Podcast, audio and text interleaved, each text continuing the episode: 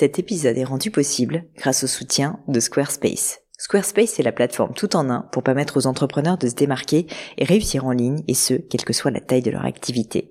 Pourquoi est-ce que j'ai choisi Squarespace comme sponsor du podcast? D'abord parce que je sais qu'ici vous êtes très nombreux à entreprendre, avoir un podcast ou un projet qui nécessite d'être valorisé sur un site web. Et que Squarespace propose des outils vraiment simples d'utilisation pour avoir un site beau, propre et efficace en un minimum de temps. Quelques exemples de fonctionnalités, des templates de sites web personnalisables et adaptatifs pour créer des sites beaux et design en un temps record, l'outil email, le nerf de la guerre pour développer votre activité et communiquer avec vos clients, ou encore leur outil SEO intégré pour émerger sur Google sans être un produit métier. Alors si vous voulez donner à votre business toutes les chances de se développer, je ne peux que vous recommander d'aller sur le site squarespace.com. En plus, Squarespace vous offre moins 10% sur votre première commande de site web ou de domaine avec le code Pauline. N'hésitez pas et rendez-vous sur squarespace.com, code Pauline.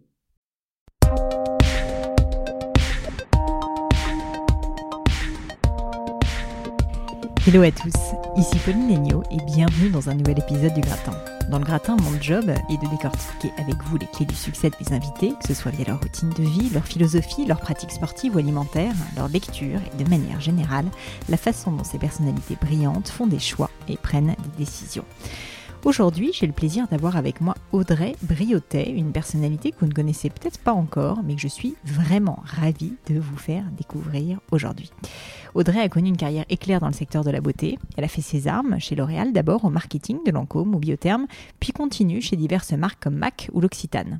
En 2012, elle décide de se saisir du rêve américain et quitte tout pour aller habiter seule aux US et prendre la tête du marketing de la marque Nars.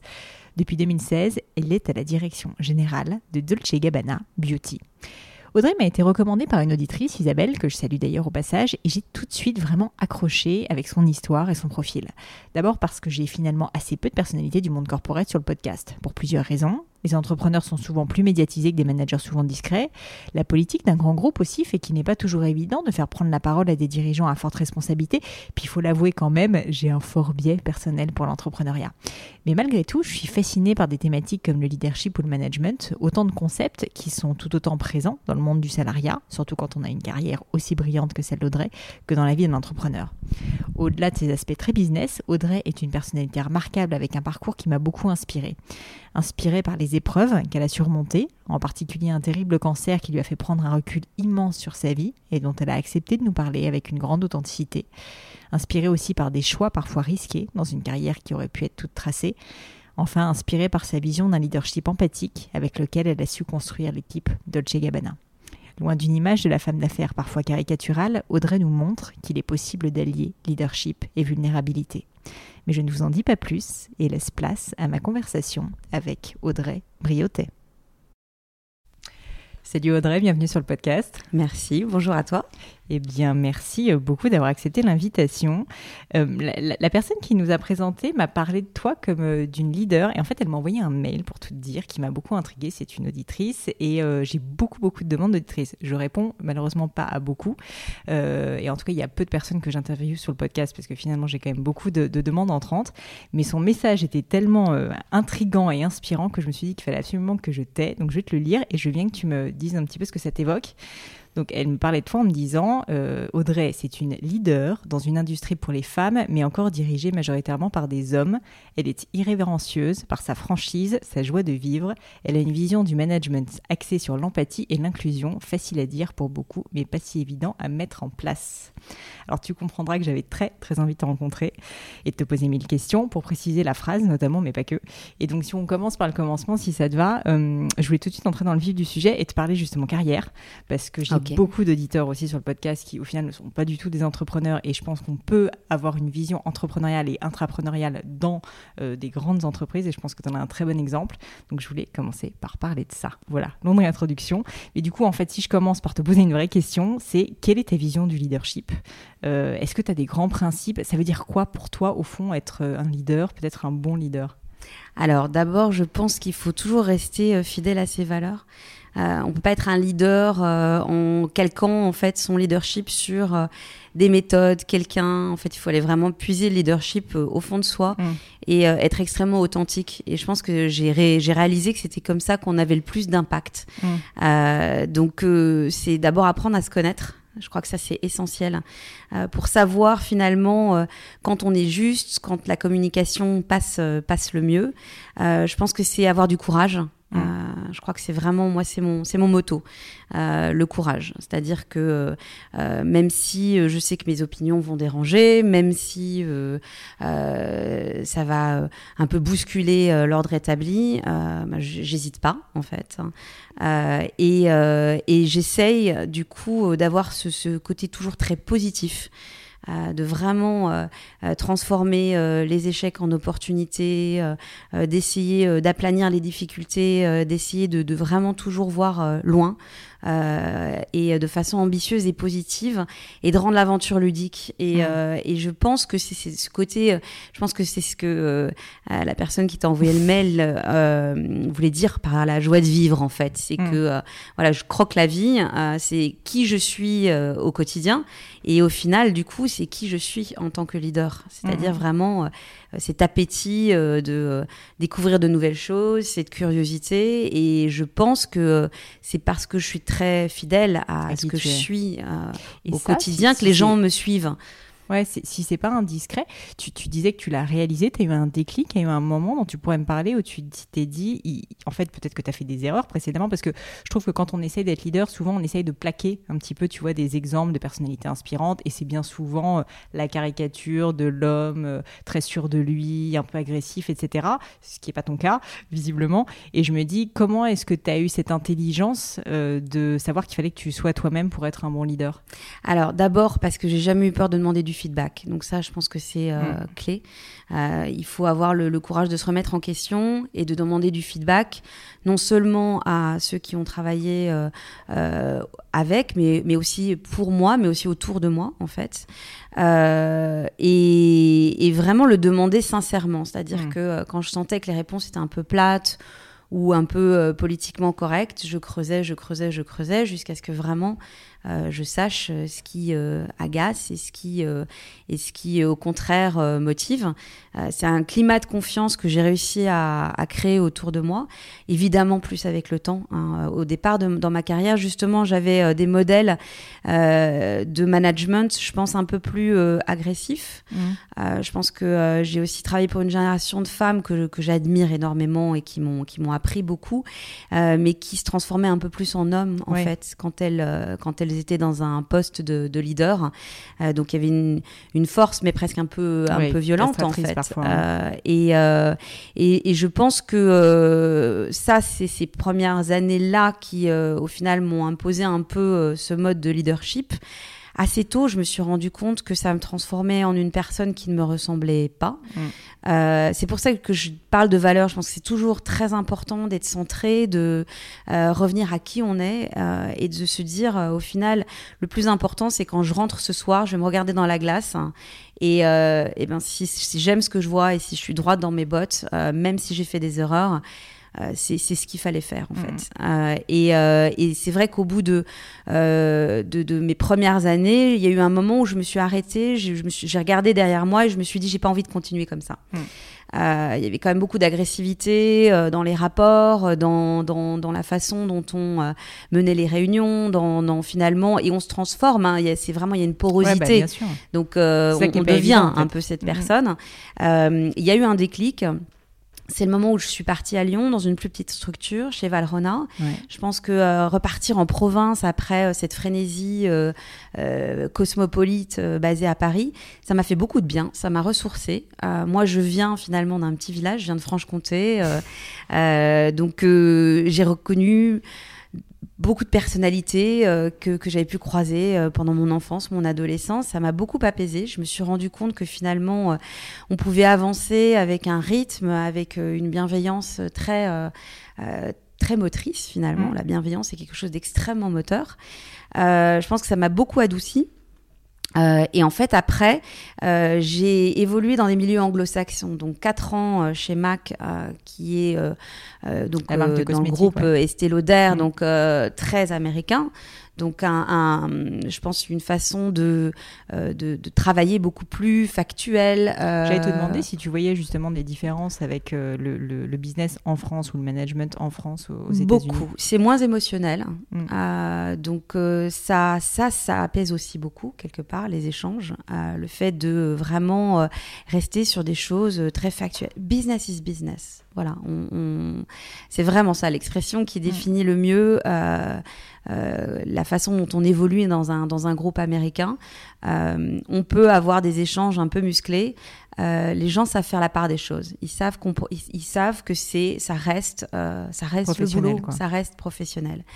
Et, euh, et ça, je pense que ça m'a déjà forcément transformé un peu. Et puis euh, New York, c'est ce qui m'a transformé le plus. Je, je, c'est les quatre ans que j'ai passés euh, basés à New York. euh, D'abord dans un dans une marque euh, fantastique qui était euh, en pleine explosion. Euh, C'était vraiment finalement une expérience de start-up Mm, mm. dans un groupe et avec vraiment ce que j'ai trouvé différent c'est que alors je sais pas si c'est spécifique à Nars mais je pense que c'est très américain le côté l'équipe passe avant l'individu voilà c'est c'est vraiment ça les US l'équipe passe avant l'individu Pas d'ego. donc il n'y a pas d'ego voilà euh, et, et- et donc, si on est sur un management euh, très, euh, je dirais, euh, très descendant et, euh, et pas du tout collégial, ça, ne- ça ne marche pas en Mhm. fait. Et puis, on était aussi une équipe très internationale, donc il faut savoir s'adapter, il faut savoir écouter. Euh, il faut savoir s'adapter à différentes cultures. Dans mon équipe, euh, j'avais euh, une américaine, euh, une française, une chinoise, une singapourienne. Donc voilà. ouais, pas forcément la même manière de exactement, travailler. Quoi. Voilà. Et tu parlais précédemment au tout début de courage. Tu me disais que c'était une des valeurs qui était très importante pour toi. Euh, Est-ce que tu aurais un exemple euh, d'un moment où tu as dû faire preuve de courage? Parce que je suis assez d'accord que le courage, en fait, c'est une valeur euh, clé dans le monde professionnel et qu'on sous-estime complètement, qu'on soit entrepreneur ou pas. Et je pense que tu as tout à fait raison en plus que c'est clé dans le leadership. Mais je pense que pour les auditeurs, ça serait peut-être intéressant d'avoir un exemple de qu'est-ce que ça veut dire le courage? Parce que parfois, on s'en fait aussi une montagne. On ne dit Mm. pas non plus qu'il faut sauter, tu vois, d'un balcon pour être courageux ou être complètement inconscient aussi. Parce que je pense que courage ne veut pas dire être inconscient. Ça veut dire voir les risques et y aller quand même. Et est-ce que tu aurais voilà, un exemple de quelque chose euh, où, en fait, tu avais peur peut-être et tu l'as fait quand même parce que tu pensais que c'était ce qu'il fallait faire? Alors, j'en ai. J'ai des exemples qui, euh, qui sont un peu des grands sauts dans le vide et j'ai des exemples plus, plus, je dirais, de, de, de courage plus au quotidien. Mm. Euh, le grand saut dans le vide, c'est quand j'ai quitté L'Oréal parce qu'en fait, euh, je suis partie dans l'idée de vraiment repartir aux sources, partir vivre en province. Ouais, et quand je C'est suis incroyable partie, la différence quand même. et quand je suis partie, j'étais vraiment bien à côté dans le groupe. J'avais un parcours tout tracé en Ouais. fait. D'ailleurs, les gens n'ont pas compris pourquoi je partais en fait. Et pourquoi donc tu es partie? Euh, parce que je me suis vue, euh, j'avais 30 ans à l'époque et je me suis dit à 40 ans tu seras la même. Euh, quel est l'intérêt en fait? Et ça faisait. J'avais envie de vivre plusieurs vies dans une Mm. même vie en fait, je crois. Ça faisait 9 ans, ça faisait Neuf 9 ans. Donc je pense Ouais. que j'étais arrivée aussi au bout d'un cycle. Et j'ai eu envie de me confronter à d'autres choses, hein, euh, tout en sachant très bien que je pourrais revenir un jour dans le groupe L'Oréal si j'en avais envie. Et je l'ai presque fait à plusieurs moments dans ma carrière. Euh, J'ai été ressollicitée plusieurs fois, donc euh, euh, c'était pas un saut dans le vide non plus euh, complètement démesuré. Mais c'est vrai que euh, j'avais cette volonté d'entreprendre. À l'époque, je me suis même dit, quand je suis partie, que j'allais euh, me lancer complètement dans l'entrepreneuriat. J'ai pris six mois pour réfléchir. Je me suis dit, c'est trop tôt. Euh, et j'ai besoin d'être dans une structure, même si elle est plus petite. Euh, et et- et c'est là que j'ai compris, d'ailleurs, via Valrona et aujourd'hui euh, chez Dolce Gabbana, c'est exactement la même chose, qu'on pouvait avoir des aventures entrepreneuriales, intrapreneuriales euh, au sein d'un grand groupe et que ça me correspondait très bien. Donc ça, c'est, là, je dirais, le premier vrai euh, leap of faith. Mhm. Euh, euh, le, le- le deuxième, c'est quand j'ai décidé de partir à New York. Je suis partie seule, sans mon compagnon. Et en, ben, voilà, en, en éclaireur. hein, et lui m'a dit Pars, je te rejoins, je fais mon possible pour te rejoindre le plus vite possible, mais tu en as toujours rêvé, pars. Et là, je vous avoue que quand je suis arrivée à JFK avec mes valises, Ouais. Tu devais pas emmener Là, large. je me suis dit, mais là, c'est pas possible. Qu'est-ce que je fais? Je suis et ma, et, ma, et ma mère m'avait appelé la veille en me disant, ma chérie, j'aimerais vraiment pas être à ta place. Elle avait tellement raison. Et, euh, et franchement, là, euh, pendant les six premiers mois, plein de fois, je me suis dit, je reviens, je reviens. euh, euh, je, je repars, je repars, je reprends mes valises. Parce que euh, seul, tu connais personne. ah, je seule connaissais personne, c'était un choc culturel. euh, je suis arrivée euh, en plein ouragan Sandy. Enfin, voilà, je me suis dit, mais, mais qu'est-ce que je fabrique là en fait? Donc ça, c'est, je dirais, c'est la deuxième fois où vraiment je me suis un peu fait peur. Et puis l'aventure Dolce Gabbana, je me suis fait peur plein de fois en fait. Déjà, quand on m'a offert cette opportunité qui était incroyable, en toute femme, comme toute femme qui se respecte, j'ai le même, euh, le, le même euh, réflexe ridicule. Je suis pas à la hauteur. Ouais. Donc voilà, ça. J'essaie de le hauteur, combattre. voilà. euh, Alors ça, c'est quelque chose. J'ai vraiment des discussions assez euh, régulières Bon, avec. il y a euh, des hommes qui vivent la même chose aussi. hein, c'est vrai, c'est euh, vrai. Et j'avais justement mon compagnon qui me disait, écoute, hein, si tu étais un homme, tu te poserais pas la question, donc euh, vas-y. et euh, donc il y a eu ça, et puis euh, et puis bah, toute cette aventure, c'était vraiment du test and learn tout le temps parce qu'en fait, on était la plus grosse marque de parfum qui intégrait euh, le groupe Shiseido euh, IMIA euh, basé à Paris à ce moment-là. Donc on on a on a vraiment un peu euh, euh, révolutionné les process, la façon de faire. euh, et là, le courage pour moi, il a été il a été quotidien. Ça a été vraiment remettre en cause les choses, remettre en cause les systèmes, ne Mm. pas hésiter euh, à aller dire euh, à mon top management euh, que voilà la façon dont on avait structuré les choses ne marchait pas, qu'il fallait tout revoir. Euh, en fait, c'est ne pas hésiter à dire les choses toujours de façon constructive, faut pas être Bien dans sûr. la rébellion. Je pense que sinon on n'est pas on n'est pas écouté. Euh, mais au final, c'est euh, c'est une preuve de courage au quotidien. En fait, on se rend compte que euh, chaque jour, quand on veut faire avancer les choses, quand on a un projet entrepreneurial dans un grand groupe, c'est un combat quotidien. Ouais, bah, en fait. Et, et donc tous les jours, on a besoin de, de, de faire preuve de courage. Donc ça passe par il y a vraiment des journées où je me dis euh, bon pour, pour que vraiment euh, j'amène le projet là où je pense qu'il peut aller euh, il faut que j'ai le courage de dire que je dois changer la structure, Mhm. je dois changer les ressources ou je dois euh, euh, changer la structure de mon équipe. Euh, et il y a des jours où je suis, je, je suis fatiguée, j'ai pas envie de le dire. Ce serait plus simple d'arriver le matin et, de, juste faire, ton faire job, mes meetings et, et puis voilà et puis de pas me mettre dans euh, dans ces débats Mhm. et, et parce que ça fait plaisir à personne quand on veut bousculer un peu euh, les choses et, et c'est ça en fait le courage c'est ces petits actes de courage au quotidien euh, qui demandent beaucoup d'énergie Bien sûr. Euh, Et qu'est-ce qui te pousse à le faire? Alors qu'est-ce qui me pousse à le faire? Je pense que euh, j'ai euh, tout de suite eu une vision de là où je voulais amener la marque. Euh, j'ai eu un, un rêve de ce que je pouvais en faire. Euh, poussé aussi parce que j'ai la chance là pour le coup de travailler avec euh, les designers et créateurs et fondateurs de la marque. Formidable. Donc ça c'est Ça doit être de formidable. personnages. Et c'est des, et c'est des personnages incroyables euh, qui eux-mêmes se sont, se sont créés tout seuls, Mm. complètement tout seuls. Ils le disent. On avait une poignée de lira euh, avec nous. euh, et puis euh, voilà, et on a, on a créé, euh, on a créé ce qui aujourd'hui est, est un empire. Oui, complètement.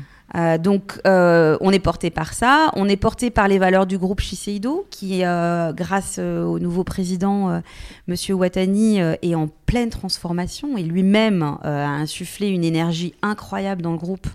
Il a tout révolutionné. Mhm. La langue officielle, c'était le japonais. Il est passé à l'anglais Ouais. en, en un an. On a eu plein de rachats de marques, de, de signatures de nouvelles licences. Et, et donc lui, c'est quelque part aussi un giant euh, euh, intrapreneur, en Ouais, fait. ouais, complètement. Euh, et, euh, et donc là, il y a cette énergie-là. Mm. Et puis, il y a mon équipe. Parce que j'ai eu la chance de la composer en plus. euh, ça, c'est une chance incroyable dans une carrière. Ça, vraiment, je le mesure. C'est que quand on a commencé, on était deux. Aujourd'hui, on est 70.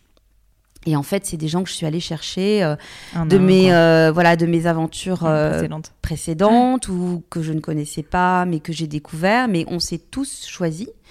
Euh, j'ai vraiment travaillé l'équipe en, en synergie, en complémentarité. J'ai essayé d'avoir euh, la plus grande mixité possible, que ce soit au niveau euh, des parcours, mais aussi hommes-femmes, vraiment d'avoir des Japonais, des Américains. euh, et, euh, et en fait, ça crée une, une famille qui est aujourd'hui très soudée.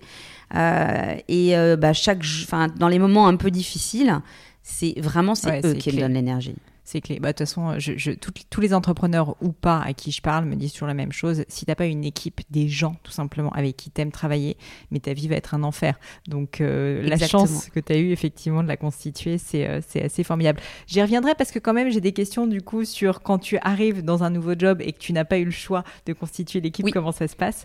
Mais avant ça, sincèrement, j'ai déjà mille questions par rapport à tout ce que tu viens de me dire. Euh, si on reprend au début, quand, quand, tu m'as parlé là de donc de, de l'un des leap of faith que tu as fait et notamment notamment en fait du départ de L'Oréal, une question qui m'intéresse, c'est donc tu as fait ce saut d'aller travailler chez chez c'était quelle marque? Une marque C'était Valrhona, c'est une marque de chocolat. Voilà, exactement, à, Lyon.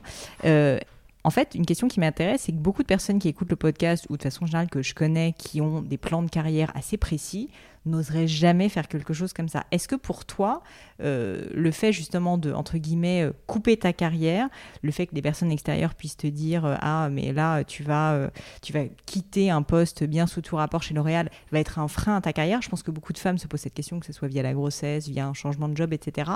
Qu'est-ce qui a fait que tu t'es dit Je vais y aller quand même, je ne peux pas rater cette opportunité, il faut que je tente ma chance à ce moment-là, alors que tu avais 30 ans et comme tu le dis, bon, bah finalement, toute prédestinée à y rester, quoi. Alors je pense que ça vient d'abord du fait que euh, je ne m'imaginais pas dans ce type de carrière-là à la base. Euh, en fait, euh, j'ai fait beaucoup de danse, j'ai failli être danseuse professionnelle et donc tout, tout, pendant toutes mes études, je me suis dit je vais travailler dans le milieu culturel. J'ai fait mon mm. premier stage à l'Opéra de Lyon. Vraiment, je ne me voyais pas du tout euh, dans l'univers de la beauté. Mm. Euh, et je pense que euh, je, suis, je suis allée chez L'Oréal parce que justement, ils cherchaient des profils comme le mien. Et aussi parce qu'évidemment, en plus, c'était sur une marque magnifique, Lancôme. voilà, donc, mais je, je, savais en, en, y allant que je ne resterais pas nécessairement et, et que je me réorienterai à un moment ou à un autre en fait. Donc euh, je pense que déjà ça vient de là. D'accord.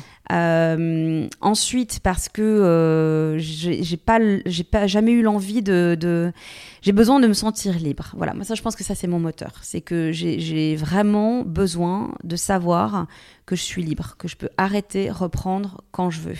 Et finalement quand on est dans un grand groupe euh, c'est compliqué de pas à un moment donné se sentir dans un engrenage en fait. Mm. Donc je pense que c'est ça aussi et euh, c'est se tester, c'est se prouver des choses. Je dis pas que j'ai pas douté ou regretté euh, à plusieurs reprises après l'avoir fait. Mm. j'ai mis des années avant de comprendre que j'avais vraiment bien fait et que ça me correspondait et que j'avais eu un parcours d'autant plus riche mm. parce que je l'avais fait. Euh, mais je pense qu'il y a eu un gut feeling, vraiment. Je me suis dit, là, je suis prête, j'ai plus envie de continuer, je m'ennuie.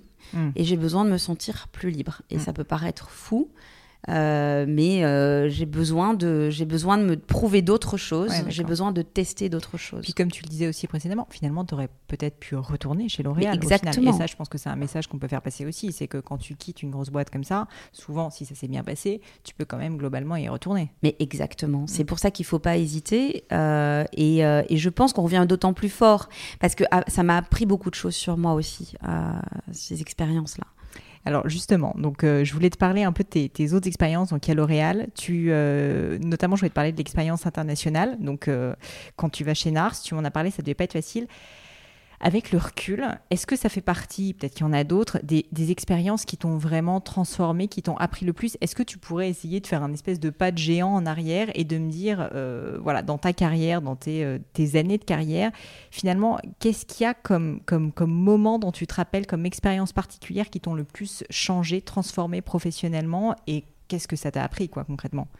Alors, bon, je pense que euh, L'Oréal m'a appris énormément. Euh, donc, ça m'a forcément transformée, puisque ça m'a, ça m'a donné une, une base hein, qui, euh, dont je me sers encore de méthode. Voilà, surtout sur une, sur une marque très internationale Toi, comme en communication et marketing. Voilà. Et je pense que ce qui m'a transformée dans l'expérience L'Oréal, c'est que j'ai appris à travailler à l'international. C'est-à-dire que euh, mon premier client, entre guillemets, quand je développais des, produits, j'étais euh, sur euh, la catégorie maquillage à l'époque, c'était les US, la France et le Japon. Mm. Voilà. Donc, ça, je commençais mes journées avec le Japon, je les finissais avec les Américains et je m'adaptais en fait, à leur façon de travailler, à leurs besoins. Euh, ça, ça a été un enrichissement incroyable. J'avais pas du tout eu dans mon dans mon parcours étudiant euh, la, possibilité de comme ça euh, vraiment voyager, mmh. brasser toutes ces cultures. et ça, ça reste un moteur encore aujourd'hui, parce que je suis devenue amoureuse des voyages. Je suis tout le temps dans les avions, et, et, voilà. Et je pense que ça, ça a été vraiment une découverte hein, et ça m'a euh, ça m'a je sais pas si ça m'a changé mais ça m'a appris des choses sur moi mm. j'ai compris que ça c'était un moteur après euh, évidemment euh, l'expérience Valrona parce que euh, là, j'ai vu des, entrepreneurs, des vrais. C'est une très belle marque. Il y avait euh, combien de personnes dans la boîte à ce moment-là? Euh, Je pense que Valrona, c'est à peu près 1000 personnes. et, et c'est vraiment une marque qui contrôle tout, du sourcing jusqu'à la production, avec un contrôle du savoir-faire, avec un amour du produit. voilà, on, parlait des plantations. Il y avait, il y avait vraiment cette, cet amour déjà de, de des choses bien fait, du savoir-faire et puis des, vrais entrepreneurs euh, et, passionnés. Euh, passionnés euh, on parlait très tôt de sustainability à l'époque mm. déjà, hein, donc très en avance sur son temps pour, pour tous ces sujets-là, avec un, leader très aspirationnel. Donc je, pense que... Qui a été un exemple, un mentor pour qui Qui a été un exemple, qui a été un, vraiment qui a été un exemple. Et, et vraiment, je me suis dit, ça c'est ça, c'est vraiment ces structures-là, ces, tailles de, de, de, marque, euh, taille humaine en fait, dans laquelle je pense que moi, je vais pouvoir euh, le plus euh, mm. avoir de valeur ajoutée et m'épanouir en fait. Tes actions. Exactement. Mm. Donc ça, j'ai compris. Voilà. là, par contre, je l'avais déjà un peu senti. Là, je l'ai vraiment compris. et, et, New York, évidemment. À New York, ça m'a complètement transformée. D'ailleurs, quand je suis revenue de New York, j'étais en choc culturel à Paris. Et, je, m'y attendais pas du tout. c'est souvent le cas. Mm. Alors on m'avait dit, tu verras, euh, le retour à Paris, ça va être euh, mm. compliqué. Je n'y croyais pas une seule seconde. Et oui, j'étais devenue euh, très américaine au final. donc New York m'a complètement transformée, mais même dans ma, ma façon de, de, de, vivre mon quotidien. En fait, à New York, les appartements sont très petits, par exemple. Donc, on... les dîners se font à l'extérieur. Ouais, c'est vrai avec beaucoup de musique. Euh, et voilà, avec beaucoup de musique, exactement. Euh, donc, euh, bah, aujourd'hui, plus spontanément, voilà, je vais, je vais sortir. Mm. C'est voilà, c'est ce genre d'habitude de, vie que finalement, j'ai jamais réussi vraiment. je suis devenue hybride, je pense. Mm. Au niveau du management, justement, alors je vais avoir plein de questions sur ce sujet parce que moi, il m'intéresse beaucoup personnellement. Je trouve que c'est pas facile. Et souvent, quand on est entrepreneur, en plus comme moi, on n'est pas bon manager. Euh, en tout cas, il y en a, mais je trouve que le, le, rôle du leader et du manager, c'est une vraie question. C'est pas toujours euh, compatible. Et euh, une de voilà, une de mes questions pour toi, c'est notamment donc par rapport à la, à la citation qu'on a on a commencé par par aborder. donc, on parlait d'empathie et d'inclusion dans ton management. Est-ce que tu pourrais me donner aussi des exemples précis de ce que ça signifie pour toi et euh, au niveau du management, parce que maintenant tu as une équipe, comme tu disais, de 70 personnes. J'imagine que tu n'as pas un râteau de 70 personnes et que tu, tu voilà, as des euh, N-1 qui, euh, et etc., qui, qui gèrent aussi en direct toutes ces personnes. Mais ça m'intéresse vraiment énormément. Bon, j'ai plein de questions, mais déjà de savoir quelle a été la culture de management que tu as instaurée, puisque c'est toi qui diriges dans cette entreprise, et ce, ce, niveau donc empathique et, et inclusif qu'est-ce que ça signifie concrètement pour toi? Alors d'abord, je pense que la première chose, il faut libérer la parole. ça, c'est pas si facile. Hein. Euh, c'est-à-dire que euh, euh, dans, dans, une, dans un grand groupe, souvent, il y a quand même des, des, réflexes très hiérarchiques. Bien sûr. Oh, pas que dans des grands groupes. Hein. Et c'est compliqué de, de, de, libérer la parole. Donc moi, ce que j'essaie de faire, c'est d'abord d'être très accessible.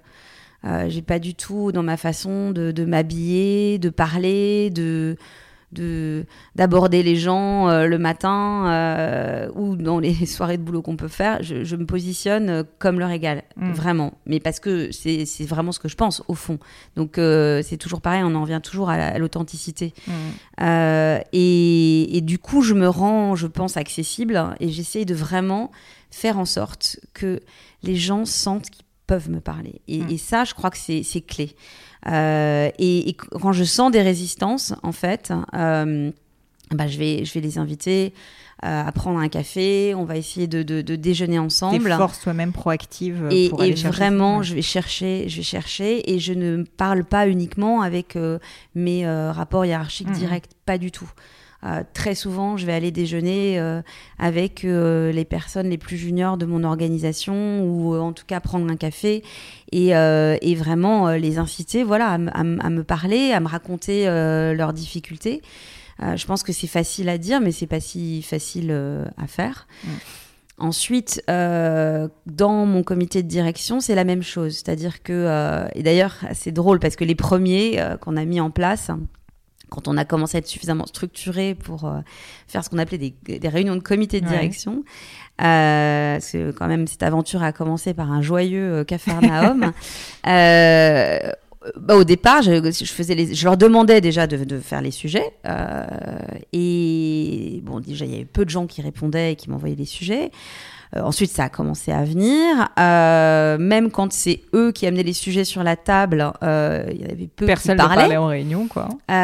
Aujourd'hui, j'arrive plus à, j'arrive plus à, c'est le problème à aller inverse. faire taire ou à passer d'un sujet à l'autre. Euh, donc ça c'est une belle réussite, je suis très Mm. contente. Euh, et puis euh, quand quelqu'un vient me voir avec un problème, je dirais euh, voilà entre deux équipes, les deux équipes ne s'entendent pas et, euh, et n'arrivent pas à, à- n'arrivent pas à à travailler euh, ensemble, euh, la première chose que je fais, c'est leur demander de parler en fait, Mm. et les, les obliger à se parler en fait, Euh, et ne revenir vers moi qu'une fois qu'ils l'auront fait. Et la Mm. plupart du temps, ils reviennent pas. Et qu'est-ce que tu fais dans ce genre de cas? Euh, bah, ils reviennent jamais. Ah, C'est-à-dire qu'en parce fait, qu'ils se sont parlé. parce qu'ils se sont parlé et, et, et c'est tout simple, hein, Mhm. mais, mais c'est ce genre de réflexe en fait qui, euh, qui fait que, qui, en fait, et surtout je cultive la bienveillance en fait. Euh, mais c'est pas seulement moi la bienveillance que j'ai moi par rapport à mes équipes. C'est que euh, je leur ai dit d'ailleurs, euh, je leur ai dit, vous allez être évalué sur bien évidemment votre performance, bien évidemment, euh, mais aussi sur votre aspect collaboratif. Mm. Ça me tient à cœur. Donc à la fin de l'année, je vous dirai si vous avez été hyper suffisamment parce que c'est un collaboratif. KPI entre guillemets qui Ah, est voilà. assez rarement. euh, Et, mais je leur, ai, avant. je leur ai formulé, je leur ai dit, vous, Mm. vous serez, euh, vous serez vraiment.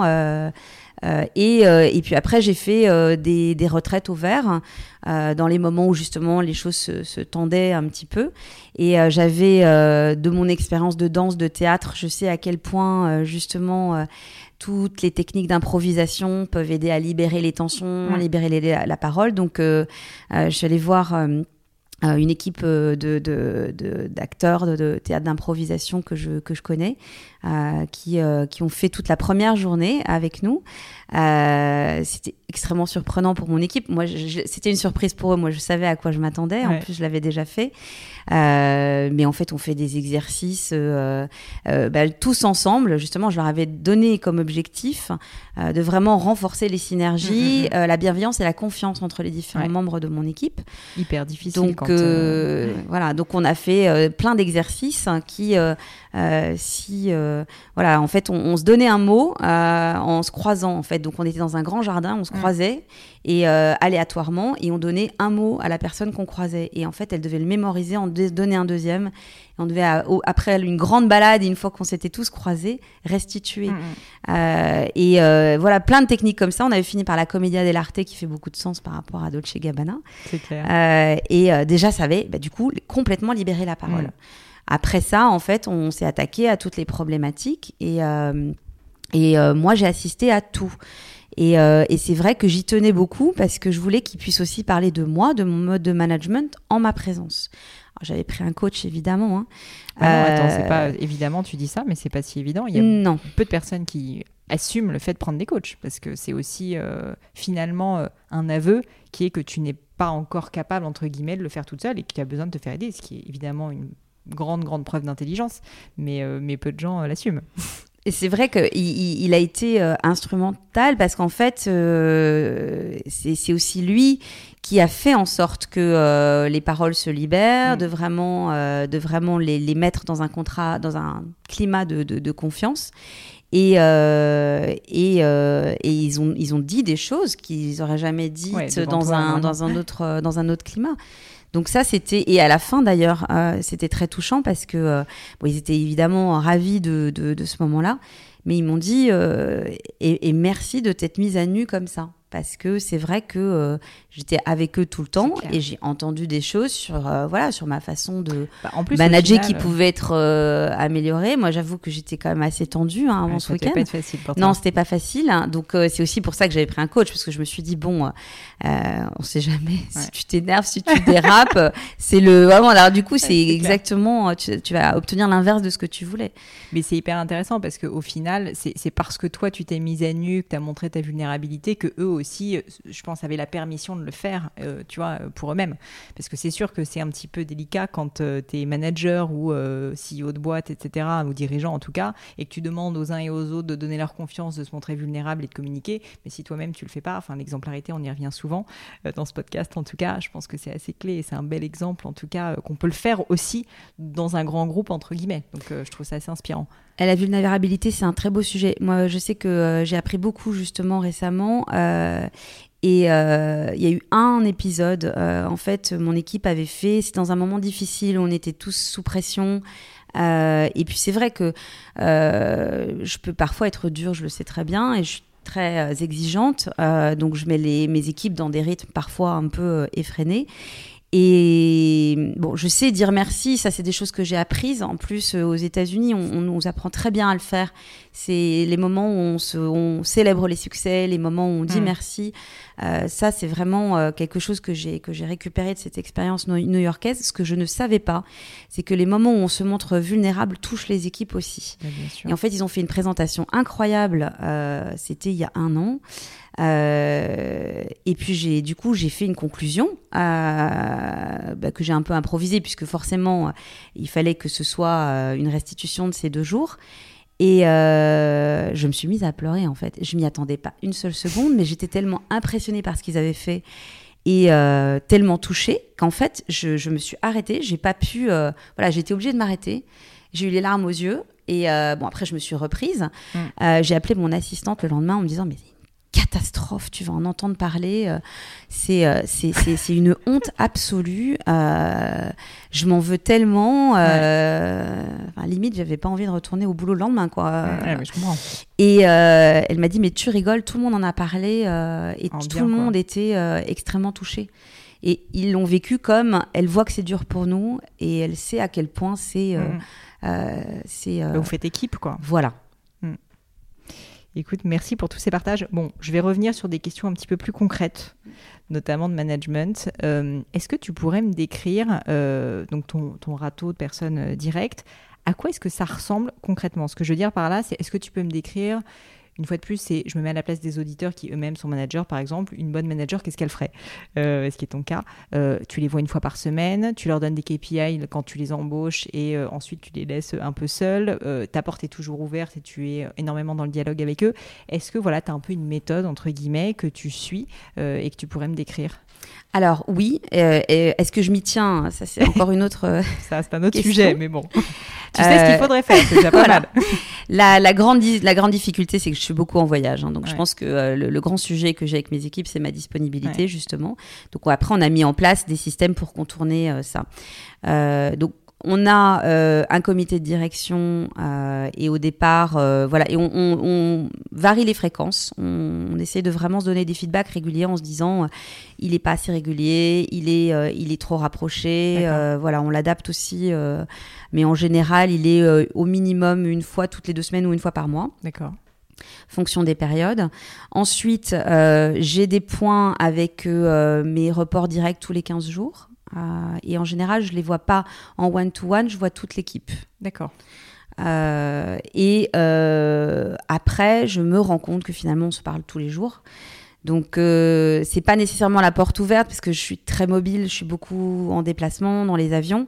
Mais par contre, on a des groupes WhatsApp. Voilà. Et en fait, au final, je me suis rendu compte que c'était la meilleure façon de m'avoir. C'est, je leur dis toujours, c'est WhatsApp. Vous me WhatsAppez, je vous rappelle tout de suite. Et, euh, et au final, euh, bah, on, on fait ça. Et quand on est notamment en déplacement tous ensemble, on se crée un groupe WhatsApp de l'équipe qui est en déplacement. Donc, j'ai plein de groupes WhatsApp.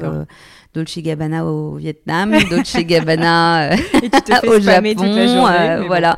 Et on s'envoie plein de photos, du coup, voilà. Et d'ailleurs, je les relis avec plaisir. C'est souvent très drôle hein, de les relire deux ans après. où es-tu? Je suis là. Est-ce que la salle est installée? Voilà. Euh, concrètement, euh, les objectifs que tu fixes à tes collaborateurs, peut-être si on revient au début de l'aventure Dolce Gabbana, c'est intéressant parce qu'en fait, si je comprends bien, tu l'as quand même euh, créé un peu from scratch oui. au départ. Qu'est-ce que tu as fait au début quand tu as débarqué? Parce que c'était la première fois en plus que tu avais une aventure comme ça, assez intrapreneuriale, où en gros on te donnait les clés, on te disait euh, merci ma, jolie, mais tu te débrouilles quoi. Qu'est-ce que tu as fait? Alors d'abord je me suis fait aider, je pense qu'en fait faut, je crois que c'est aussi un secret, bah, c'est que voilà, c'est pas la peine de se dire euh, on arrive comme ça, euh, on fait tout. Faut avoir l'humilité de se dire là j'ai besoin de me faire aider. Donc moi j'avais pas d'équipe, on était deux. Par contre j'avais la chance quand j'ai commencé d'avoir du budget. Maintenant c'est l'inverse, j'ai des équipes un peu moins de budget. Euh, et donc j'avais euh, à ce moment-là, on avait la chance quand on a fait euh, toute la transition entre Procter Gamble et, et Shiseido. J'avais la chance d'avoir euh, des équipes de McKinsey en fait autour de autour de nous qui étaient euh, euh, qui travaillaient en fait pour le groupe Shiseido à ce moment-là pour aider la transition. Et en fait, bah, j'ai décidé de de, de, de, créer une équipe, de demander un, un stream de plus. Mhm. et donc j'ai une équipe chez McKinsey qui a travaillé pour moi pendant pendant l'été. Euh, et, euh, et, voilà, je leur demandais vraiment un assessment, euh, un état des lieux. Et, et, on a, et c'est vraiment sur ces deux mois clés que j'ai basé toute ma stratégie mhm. en fait. Et Donc, sans ça, de marché, voilà. force et faiblesse. Et franchement, sans ça, je pense que j'aurais perdu beaucoup de temps. Je serais certainement arrivée à la même conclusion, mhm. mais pas aussi rapidement. Sans euh, passer par McKinsey, on peut se faire aider. Il y a des indépendants, des Exactement. coachs, etc. Et, tu trouves que cette euh, prise de recul avec des extérieurs t'a été utile? Exactement. Et après, j'ai continué à le faire parce qu'ensuite, mm. ça, c'était vraiment plutôt sur la partie stratégie, roadmap financière, sur toute la partie plus créative, euh, comme on n'était que deux ou trois. Euh, mon directeur marketing parfum, d'ailleurs, était arrivé à un moment donné un peu paniqué dans, mon bureau en me disant mais comment on va faire pour recruter euh, suffisamment rapidement et les, Alors, par contre, moi, j'ai été, euh, j'étais ferme sur un point. Je lui ai dit je veux pas de compromis sur les talents. On a une chance incroyable qui, est, mm. de, qui est de composer l'équipe de rêve, donc on prend le temps. Et c'est pas grave, du coup, on va faire appel à des freelances, à mm. plein de gens de l'extérieur. Moi, j'ai rappelé toutes les personnes que je connaissais euh, qui étaient à leur compte. Et, euh, et, ça a été une richesse absolue, oui, pour répondre à la question. C'est que du coup, euh, j'ai travaillé avec, avec beaucoup de personnes qui, en plus, quand elles ont cette espèce de liberté de ton, parce que finalement, voilà, elles peuvent faire des recommandations sans avoir peur de froisser personne. m'ont beaucoup beaucoup apporté. Euh, donc euh, j'ai travaillé avec oui notamment deux trois freelances euh, qui m'ont qui m'ont beaucoup aidé pour travailler sur toute la plateforme de marque. Ouais. Euh, j'ai préféré d'ailleurs ça à des, à des agences parce que finalement, c'est des gens que je connaissais très bien, en qui j'avais confiance et, et, avec qui j'ai très bien avancé. donc on a, on a travaillé un peu comme ça, de façon très agile, en s'appuyant à la fois sur les ressources internes, externes. et et on a eu une première phase vraiment où on était un petit groupe de 15, je dirais. Euh, ensuite, on, a recommencé, on a une deuxième structure qui s'est mise en place où euh, au départ, j'avais que la partie vraiment marketing. J'ai récupéré petit à petit euh, la partie business development, communication, etc., etc., qui au départ étaient des services multimarques sur lesquels je m'appuyais. Là, j'ai vraiment composé des équipes en interne. voilà, donc aujourd'hui, on est vraiment une business unit qui couvre tous les métiers du digital euh, en passant par euh, voilà le business avec euh, bien évidemment le marketing mhm. et la communication. Impressionnant. Il y a des, au-delà des coachs ou des, des, externes, des freelances, il y a des livres, des mentors que tu aurais eu qui t'ont aidé, alors dans ce cas précis, mais même de façon générale dans ta carrière, qui t'ont particulièrement marqué oui, euh, je pense que il euh, y a une personne qui m'a particulièrement euh, marqué, c'est euh, Odile Roujol, qui était donc présidente de Lancôme, mhm. qui d'ailleurs elle est partie de Lancôme pour partir chez Orange et qui aujourd'hui a créé, qui est à San Francisco et en fait qui a créé une communauté justement de business angels et D'accord. Mais je, crois que j'en ai entendu parler. Ouais, oui, et donc alors elle, pour le coup, c'était un mentor. Euh, qui m'a beaucoup conseillé euh, à l'époque de L'Oréal, mais aussi euh, après. qui m'a beaucoup appris. Et, qui était ta N plus 1 à un moment donné chez Lancôme Exactement, qui était ma N plus 1 à un moment donné chez Lancôme. Ma N plus 2 pour être exact. Et donc elle m'a beaucoup marqué, beaucoup appris.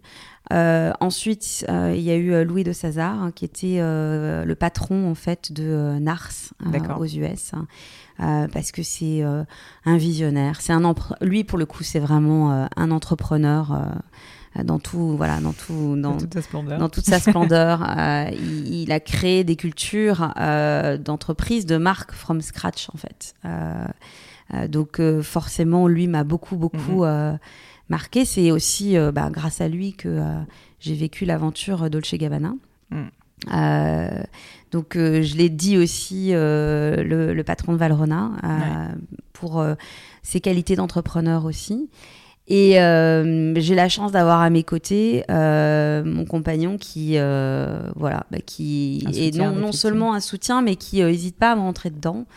Euh, qui n'hésite pas euh, à me challenger, qui n'hésite pas à me pousser, qui n'hésite pas à me dire quand euh, il pense que justement je suis à côté.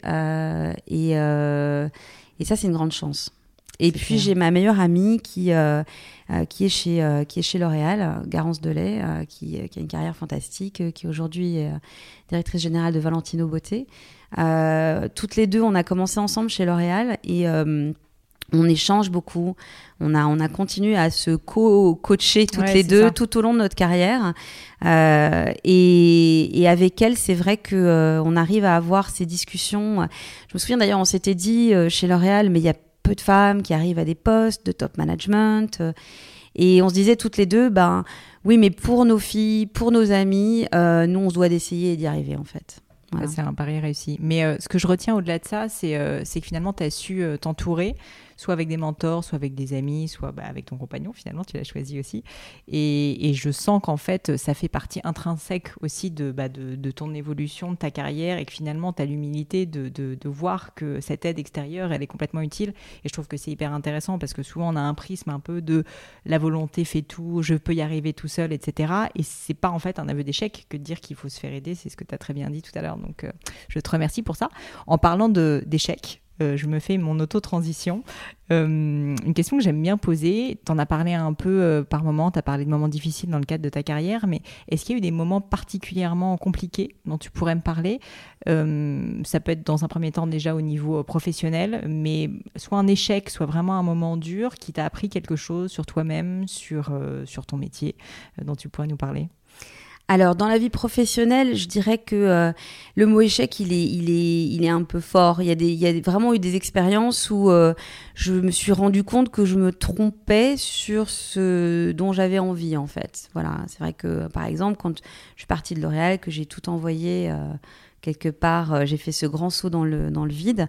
je me suis dit que finalement, l'industrie de la beauté, j'en avais un peu assez, que j'étais prête à, à à créer ma boîte, que mhm. je voulais revenir. Euh, je crois qu'il y avait aussi cette, euh, cette quête de, de, de, sens. J'avais mhm. envie de, voilà, de vraiment euh, me lancer dans des choses qui finalement soit étaient liées à l'art ou à l'humanitaire, mais qui voilà, qui apportaient plus de sens. et en fait, je me suis complètement trompée parce que d'abord, je me suis rendu compte que la beauté apporte beaucoup. Bien sûr. Et je vais, je, ça c'est la parfaite transition d'ailleurs pour la, la, ce que je vais dire ensuite. Euh, et puis que euh, la vie que je m'imaginais, euh, finalement euh, très libre, euh, soit consultante, soit montant ma boîte, c'est au départ quand même beaucoup de solitude. Et que et que moi j'ai besoin d'être entourée. Voilà. Donc ça, c'est pas que c'était un échec, c'est que je, ça m'a appris. C'est une prise de conscience plutôt. Voilà, ça m'a appris que ce dont j'avais envie à ce moment-là, c'était c'était pas moi. Mais ça m'a surprise d'ailleurs, parce que mmh. euh, finalement, on se connaît pas toujours aussi bien qu'on le croit. Euh, et le deuxième moment euh, qui a été vraiment fondateur, c'est que j'ai eu un cancer. Donc, quand j'étais à New York en 2014, j'ai été diagnostiquée, opérée du coup à New York. Et ça, c'est bien sûr, ça c'est un, moment qui, qui, qui, change la vie, qui, mmh. qui, change la perception des choses. Euh, qui, est, euh, bah, qui est extrêmement euh, fondateur de qui je suis aujourd'hui. et justement, d'ailleurs, la beauté, c'est, ça m'a confirmé ce que je pensais déjà, c'est que la beauté, c'est tout, tout ce qu'on peut faire pour se faire du bien, pour se sentir belle. Justement, quand on traverse des épreuves comme celle-ci, c'est essentiel et c'est fondamental. Mmh. Je vais vous donner deux exemples précis. Moi, j'étais... Le cancer, c'est quelque chose que je connais malheureusement bien, puisque euh, mon petit frère a eu un cancer à 19 ans, mon père est mort d'un cancer euh, en 2011, et je l'avais beaucoup accompagné. Euh, donc, bon, bah, d'abord, j'avais ces deux exemples-là de, d'hommes qui ont été extrêmement courageux, et je me devais de toute façon de pas craquer par rapport à eux. J'ai décidé de me faire soigner à New York, ce qui quand même voulait dire que j'allais être très seule. Mm. Euh, mais bon aussi parce que euh, voilà j'avais euh, l'accès aux meilleurs soins possibles à ce moment-là en étant et mon assurance était là-bas de toute façon. Donc j'ai essayé d'être vraiment très courageuse par rapport à par rapport à tout ce qui m'est arrivé. Je j'ai eu la nouvelle alors que j'étais en voyage en Corée, donc donc voilà, vous imaginez, vous êtes toute seule en Asie en déplacement professionnel. Euh, donc ça a été des moments effectivement extrêmement durs. Et pourtant, je, vraiment, je me suis surprise. Et je crois que c'est vrai pour tous ceux qui ont traversé ces épreuves-là. On n'a on on a aucun, on n'imagine pas la force en fait qu'on a. Euh, je crois que personne ne sait à quel point il est, euh, il est fort. C'est vrai quand tu me le dis comme ça, moi j'aurais l'impression que je serais complètement dévastée, que je pourrais plus rien faire. et, et j'ai l'impression que tu t'es battue ah oui, oui, euh, tout de suite en plus, tout de suite. J'ai eu, la nouvelle, il était minuit, j'étais dans ma chambre d'hôtel en Corée. Je crois que le, seul moment un peu où j'ai craqué, c'est que j'ai pris un vase dans la chambre, je l'ai cassé contre le mur parce que c'est presque de la colère plus qui, euh, qui est ressorti. Euh, J'avais 39 ans. Et, euh, et, ensuite, euh, je me suis dit bon bah ok c'est pour ta pomme donc maintenant on y va on se bat tout de suite euh, donc ça ça a été pas de moment, de d'affaissement ah non pas du tout et comme je me suis dit bon là tu as la chance d'être en bon décalage horaire entre mm. guillemets euh, appelle tout de suite. Tu, parce que du coup, là, tu peux joindre encore l'Europe, tu peux joindre euh, les US. Euh, et euh, et euh, j'avoue d'ailleurs que mon, mon patron de l'époque, Louis de Sazar, était absolument incroyable parce que c'est une des premières personnes que j'ai appelées. Il me dit mais tu rentres tout de suite. voilà, on, t'amène une voiture à l'aéroport. et, tout, il m'a rappelé juste après en me disant je connais les meilleurs chirurgiens, etc. Donc voilà, donc là il, il était incroyable. Mais euh, au-delà de ça, je pense que euh, j'ai tenu vraiment euh, bon. Il y a eu des moments évidemment extrêmement, extrêmement difficiles. Mais les moments où j'ai craqué, c'est quand je suis allée chez mon coiffeur favori, David Mallette, et que je lui ai dit Bon, si jamais j'ai une chimio, qu'est-ce qui se passe? Il m'a dit Bah là, ma chérie, c'est perruque. Et là, euh, alors que euh, j'avais tenu bon, que j'étais, euh, voilà, j'avais préservé certaines personnes de ma famille, je leur en avais pas parlé, j'avais été vraiment mmh. très forte. Tu te rends compte de ce Là, je me suis écroulée. Là, je me suis dit, enfin, c'est ridicule quand même. Et, et, donc, je pense que oui, c'est important, surtout quand on est dans une, une, bataille contre une maladie, de se sentir belle, de se mmh. sentir bien. Euh, donc finalement, la beauté, ça n'a rien de superficiel. On n'est pas dans une industrie superficielle, c'est pas vrai. Euh, et puis ça fait du bien aux autres aussi. Je m'étais euh, euh, forcément, comme j'ai passé pas mal de temps à l'hôpital, je m'étais acheté une super jolie robe de chambre. Et les femmes, parce que j'étais dans une unité de femmes qui étaient autour de moi et qui se battaient aussi, ben voilà, me croisaient dans les couloirs avec ma perf et me disaient. Quelle jolie robe de chambre. Et en fait, voilà, c'est tout bête. C'est en fait ne pas se laisser aller. Mais exactement. C'est ça aussi qui fait, euh, tu vois, que tu vas te battre. Souvent, mais exactement. On dit, quand tu souris, bah, en fait, ça rend plus heureux. C'est un peu la exactement. Moi, j'avais débarqué. Exactement. J'avais débarqué à l'hôpital avec une trousse pleine de crème. De voilà. Euh, je me suis jamais autant maquillée qu'à cette époque-là. Donc, euh, je pense que c'est voilà, c'est au contraire, on est dans une très belle industrie. T'as arrêté de travailler à ce moment-là? J'ai arrêté de travailler pas très longtemps parce que c'est les US, hein, donc mm. euh, je pense qu'en France on m'aurait arrêté beaucoup plus longtemps. Euh, j'ai arrêté de travailler trois mois. Mais au final, tu trouves que c'était une bonne chose de continuer à bosser ou c'était vraiment insupportablement dur? Parce que je me dis que d'un autre côté, ça devait peut-être te forcer aussi à pas penser à, tes problèmes. Quoi. Les trois mois, j'ai vraiment tout coupé. D'accord. J'avoue. J'avoue que euh, d'autres peut-être auraient continué à faire leurs emails, etc. Mm. Non, moi j'ai eu vraiment besoin de tout couper. Mm. Euh, aussi parce que j'ai besoin de me retrouver, j'ai besoin de mesurer ce qui, ce qui, ce qui était en train de m'arriver, euh, euh, notamment euh, l'impossibilité d'avoir des enfants. Donc j'avais des choses de toute façon sur lesquelles il fallait que je me pose. j'ai eu la chance de ne pas avoir de chimio, donc ça c'est quand même une chance incroyable hein, parce que ça a été au final six mois difficiles, mais dont trois mois où j'étais vraiment arrêtée, mais ça aurait pu être beaucoup plus long. Donc je mesure la chance que j'ai eue par rapport à d'autres. Après, je pense que j'ai cru d'ailleurs que j'allais complètement changer ma vie. j'ai eu cette euh, cette, euh, finalement, après, c'est, je, bon, vais quand même pas dire que c'est une chance, mais en fait, euh, j'ai pas un mauvais souvenir de ces trois mois, bizarrement, parce que je me suis complètement recentrée et posé mille questions sur ma vie. Je, je l'ai forcément vu très différemment. Je me suis demandé ce que je voulais faire. Bon, là, j'ai pris la décision de revenir à Paris, du coup. ça a été une des décisions de, pour passer plus de temps avec les gens que j'aimais. parce que là, je me suis rendu compte que voilà, c'était le plus important. Euh, et, derrière, j'ai pensé que euh, ça allait me faire changer complètement euh, de route. et puis finalement, je suis revenue au travail et j'ai vraiment repris très vite goût au travail et d'autant plus que j'avais une force nouvelle, un détachement.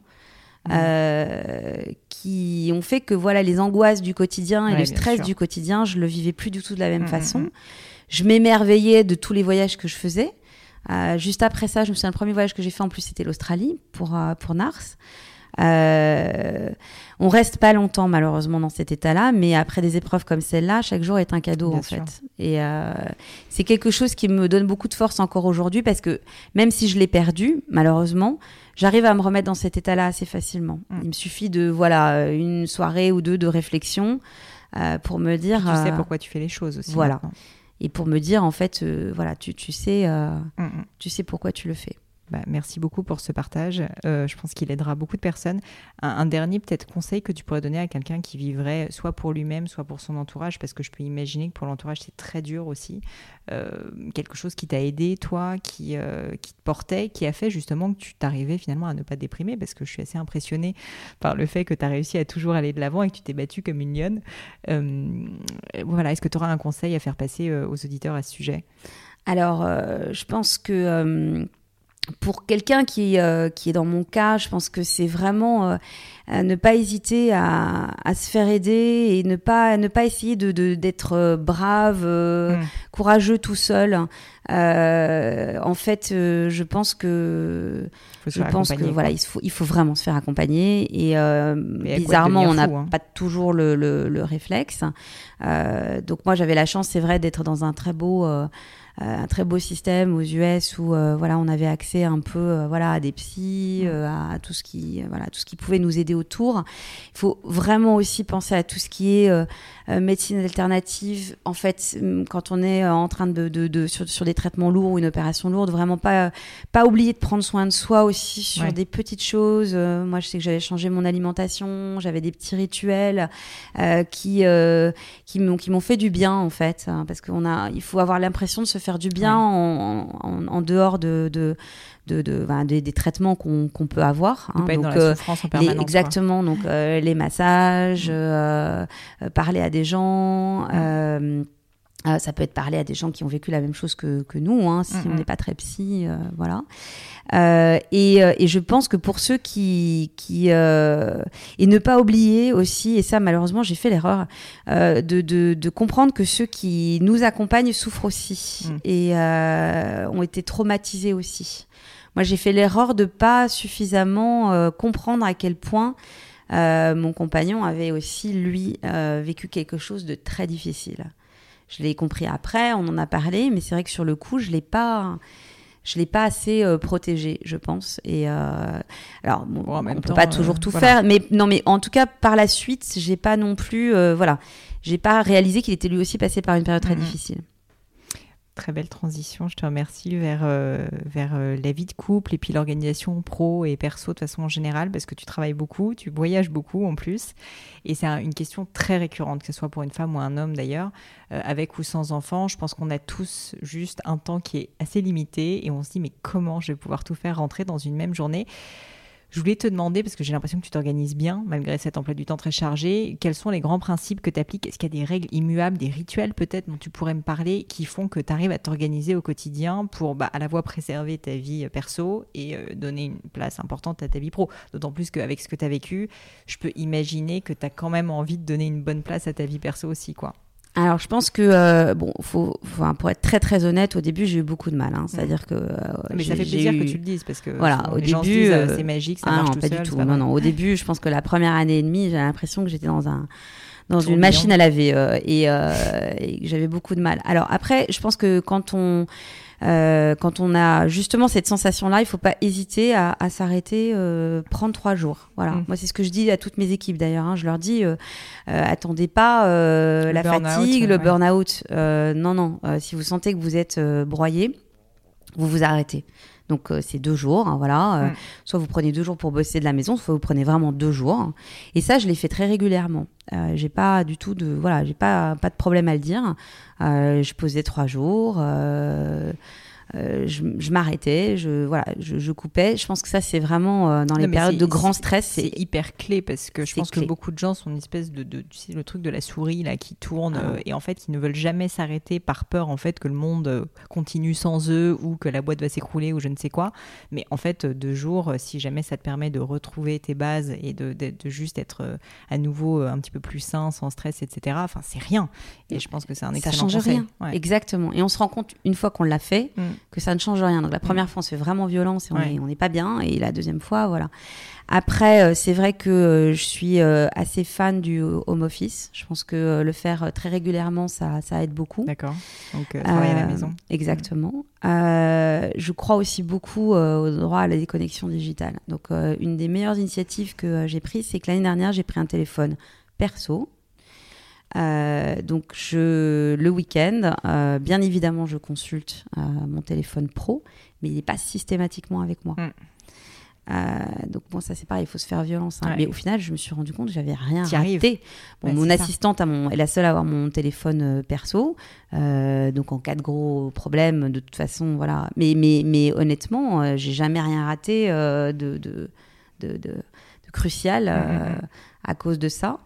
Euh, et à côté de ça, je pense qu'il faut s'imposer aussi euh, euh, des rituels. c'est bête, mais voilà, avec mon amoureux, on a un date.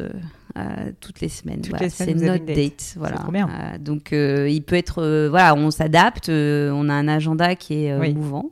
Alors c'était hier soir, hein, voilà, on est dans un petit resto Ouais, italien. C'est génial. Mais voilà, c'est voilà, il faut s'organiser parce qu'en fait sinon on se laisse vite Bah, exactement, tu te laisses broyer. juste broyer et puis tu, tu as la roue qui tourne comme ça et puis tu finalement t'arrives jamais à décider de ce que tu vas faire. Donc je trouve que c'est c'est hyper inspirant. Merci. Je retiens l'idée du double téléphone. Je trouve ça pas mal du tout. Je trouve ça pas mal du tout. Euh, Est-ce que tu peux me raconter à quoi ça, ça ressemble ta journée? Alors une journée, mettons euh, classique à Paris, Oui, plus quand je suis qu'une pas en journée, voyage. euh, voilà, Ok. voyage. Alors, euh, je pense que d'ailleurs, c'est là qu'il faut qu'on s'améliore un peu. C'est une journée qui est euh, truffée de meetings quand même. hein. Ça, on a, on a la, le- La maladie du meeting euh, aigu, mais euh, on va essayer de s'améliorer là-dessus. C'est notre, euh, notre comité de direction et moi, c'est notre, grand, notre grande bataille. Euh, en fait, je vais euh, souvent euh, le matin. Euh, je, je commence la journée euh, dans la voiture, donc en fait, euh, j'appelle mon assistante. Voilà, tous les matins D'accord. tous les matins, c'est notre petit moment. euh, voilà. Tu fais un, Euh, un brief de briefing de la journée. on se, on se parle tous les matins et euh, avant de commencer la journée, on se cale sur l'agenda, sur ce que euh, parce qu'après je sais que j'aurai pas le temps de lui Mm. parler et donc on vraiment on c'est je crois qu'elle elle est essentielle euh, à À mon travail, mon bien-être et, euh, et ça c'est c'est quelqu'un de en plus qui est plein de joie de vivre donc euh, voilà c'est mon rayon de soleil du matin et on, on- vraiment on, on organise tout Juste si Euh, c'est pas indiscret, c'est autour de quelle heure ça? Tu vas au boulot vers quelle heure? Euh, en général, euh, ça va être 9h. D'accord. voilà. euh, Classique. en- 9 heures, cla- complètement classique. Euh, ensuite, j'arrive, donc je commence mes journées euh, souvent euh, par euh, des meetings, donc 9h, 9h30, dépendamment des, dépendamment des journées. Euh, Il y a plusieurs types de meetings. Avoir les meetings avec mes équipes dont on a, dont on a parlé et c'est souvent le, le plus. Dans mes journées, euh, voilà, je vais avoir euh, un meeting avec mon équipe marketing, suivi d'une équipe avec mon équipe communication. L'habitude que j'ai pas perdue de New York, c'est que je pose pas, je fais pas de pause pendant le déjeuner. D'accord. Ça, j'ai jamais réussi à m'y remettre en fait. Pour moi, c'est euh, devant ton ordi ou euh, déjeuner euh, d'affaires. Voilà, exactement. Je fais quelquefois des déjeuners, mais là pour le coup c'est vraiment parce Mm. que euh, euh, j'ai euh, un entretien euh, de recrutement pour quelqu'un dans mon équipe ou ce, ce type de choses, ou justement euh, un moment où je veux savoir comment quelqu'un de mon équipe Mm. va. Euh, mais sinon, euh, sinon c'est c'est pas de pause déjeuner. Euh, ensuite, euh, euh, je vais enchaîner avec euh, pas assez, mais bon, j'ai quand même des moments euh, pour faire mes mails et, euh, et réfléchir et Donc un peu travailler. du deep work Voilà. à ce moment-là. Mais ça, euh, finalement, dans la journée, j'ai très peu de temps pour ça. Mm. Ensuite, j'ai d'autres types de meetings, puisque je fais partie du comité de direction de Shiseido, donc on a Global. nos meetings, Mm. euh, voilà, COMEX, pas mal de calls avec les équipes. Mm. Et puis, il y a une deuxième personne que j'ai de façon régulière tous les, tous les jours aussi, c'est la directrice de la licence Dolce Gabbana qui est à Milan.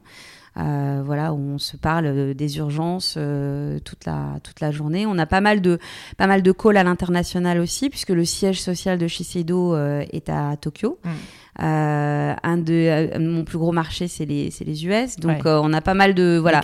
Nos journées sont pas mal organisées aussi euh, en- autour des bien visios sûr, ouais. et, des, euh, et des calls qu'on peut avoir soit avec Milan, soit avec Tokyo, soit avec New York.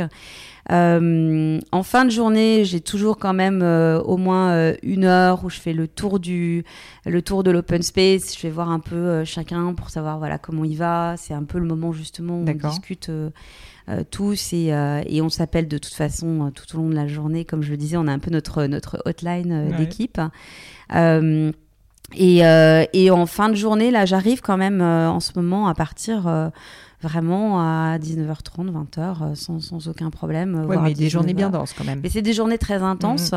Euh, ce, qui, ce qui me donne du souffle et me permet vraiment de réfléchir, ces journées-là, c'est vraiment des journées, celles où je suis à Paris, où euh, voilà, je vais, je vais avoir fait pas mal de validations euh, de projets auprès Ouais. de mes équipes. Euh, on, va, on va avoir des, des, des groupes de travail, mais euh, c'est jamais c'est dans ces moments-là que je avoir des idées. Donc en fait, moi, j'ai un rituel qui me vient de New York et que j'ai gardé.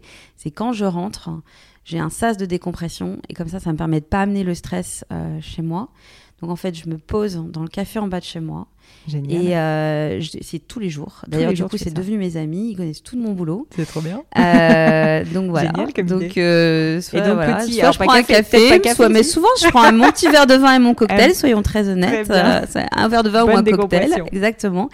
Là, je fais les mails que j'ai pas eu le temps de faire, hein, euh, mais au calme, ailleurs, hein, dans un, enfin pas du tout au calme d'ailleurs, dans un grand brouhaha, mais moi j'adore ça. Et, et c'est là que me viennent toutes les idées en fait. Là et dans les avions.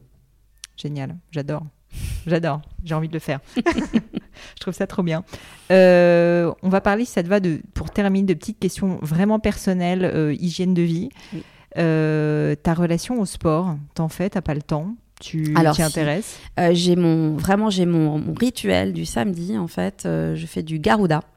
C'est donc c'est une c'est un dérivé du Pilate. Ah, avec des avec des machines en fait. Euh, donc j'ai fait beaucoup de pilates euh, aussi parce que pour Oui, ma danse, rééducation, mm. Bah, bah, pour la danse d'abord, et puis ensuite c'est comme ça que je me suis rééduquée après mon opération. Donc de toute façon je j'ai continué.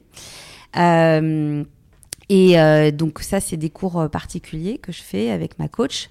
euh, qui euh, justement comme j'ai eu quand même une grosse opération je je fais pas de Oui, cours euh, n'importe collectifs non Mm. euh, mais ça, alors ça c'est tous les samedis matins. Voilà. Et euh, je me fais masser juste après. Et c'est devenu deux amies en fait. hein. Donc euh, les deux, elles savent, euh, elles savent tout quand elles me voient arriver. Elles savent si j'ai eu une semaine difficile ou pas. Donc euh, bon, ça j'essaye tous les samedis matins. Mais si euh, si je si je voyage pas évidemment, Mhm. quand je voyage, elle elle me donne des exercices à faire euh, que je fais. Donc, quand même voilà. d'être rigoureuse et de Oui. faire tes exercices. Donc ça, bon, je dis une fois par semaine, c'est pas énorme, mais c'est quand ça même déjà un moment ça. décompression. euh. J'aimerais pouvoir faire plus, mais euh, quand j'étais à New York, j'arrivais à faire ça trois fois par semaine. Ah ouais. Euh, Bon, faut dire que là-bas, il y a des salles de sport partout. Voilà, c'est plus facile. aussi. donc, euh, exactement. Après, je fais quand même toujours euh, du piscine ou mes exercices justement quand je suis en, Ouais, en en voyage.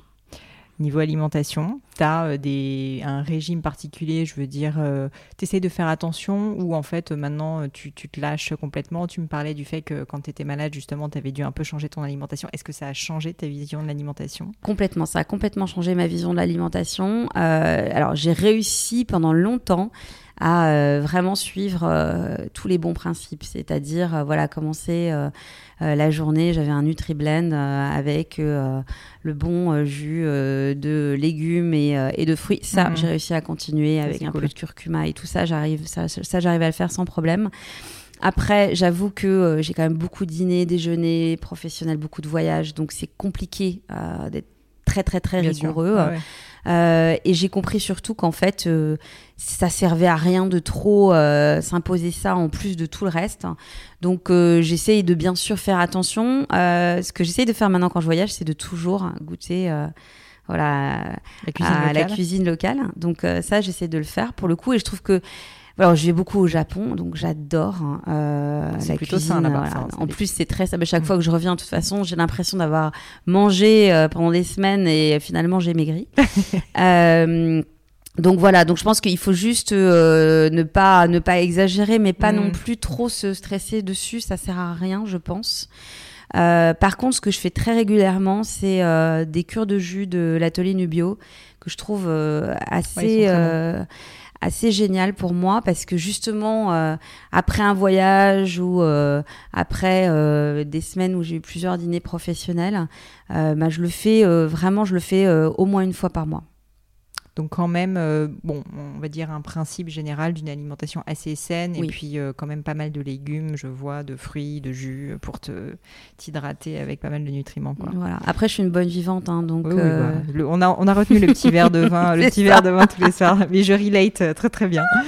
ma dernière question sur le sujet, c'est par rapport au sommeil. je trouve qu'il y, y, a un peu un mythe permanent, alors notamment au niveau des entrepreneurs, mais même de n'importe quel grand professionnel, qui est qu'en fait, pour être successful dans la vie, il faut ne pas dormir beaucoup et beaucoup travailler. Et euh, bon, alors tu me dis que tu fais des grosses journées très denses, mais au final, tu finis pas non plus à 23 heures quand tu n'es pas en voyage en tout cas. Euh, est-ce que tu es plutôt du style à bien dormir et c'est important pour toi ou euh, quand tu rentres à la maison, tu bosses enfin, Comment ça se passe? Non, moi c'est important pour moi de bien dormir. Je pense que si, si je dors pas bien, de toute façon, la machine va s'arrêter à un moment ou à un autre. Donc j'essaye d'avoir... Alors j'essaye d'avoir 8 heures, c'est extrêmement difficile, mmh. hein, sincèrement. je sais que il me faut minimum 6, 6 ou 7. Après, euh, après, quand même, régulièrement, euh, j'arrive à faire 8 heures. Mais c'est pas, voilà, c'est pas tous les jours. Et puis, il y a évidemment les périodes de rush où on tient un petit peu, euh, où on tient un petit peu sur les nerfs. Je pense que j'arrive quand même, quand je suis à Paris, à faire 7-8 heures sans aucun problème. Là où c'est compliqué et là où il faut de, commencer à jongler un peu et avoir des petits trucs et astuces, c'est quand on est en, voyage. moi, je suis quand même, j'ai un taux de déplacement de 30-40%. Donc, euh, euh, là, c'est là où en fait, il faut vraiment bien programmer les choses. Justement, comment tu gères le décalage horaire? Enfin, tu dois être. Euh, en plus, euh, qui dit décalage horaire, l'a dit décalage horaire avec des obligations professionnelles juste derrière, où tu dois être quand même un minimum éveillé, vive, prendre des décisions. T'as pas le droit de t'endormir en réunion, quoi. Exactement. Donc, en fait, j'avoue que là, il faut, il faut se programmer de façon un peu. voilà. Donc, en fait, il faut absolument programmer les vols. Mhm. J'ai fait ces heures là dans le passé, hein, donc je sais je sais que euh, programmer les vols euh, n'importe comment sans prendre en compte la fatigue qu'on va avoir au retour ou à l'aller, en fait, c'est presque une, erreur professionnelle. On a l'impression que euh, du coup, on est super performant et en fait, non. Mm. maintenant, je le fais plus. Maintenant, ce que je fais, c'est que j'essaie d'arriver juste un peu avant un grand meeting, par exemple, euh, quitte à me sacrifier un bout de week-end. Bon, bah, c'est pas grave. Si c'est mhm. Tokyo, en plus, cette ville est magique, donc c'est pas voilà. Euh, si euh, je rentre d'un voyage très très long, maintenant, je fais une journée de home office. Mhm. Voilà. Et je pense que ça, c'est, je pense que voilà, et je le planifie à l'avance.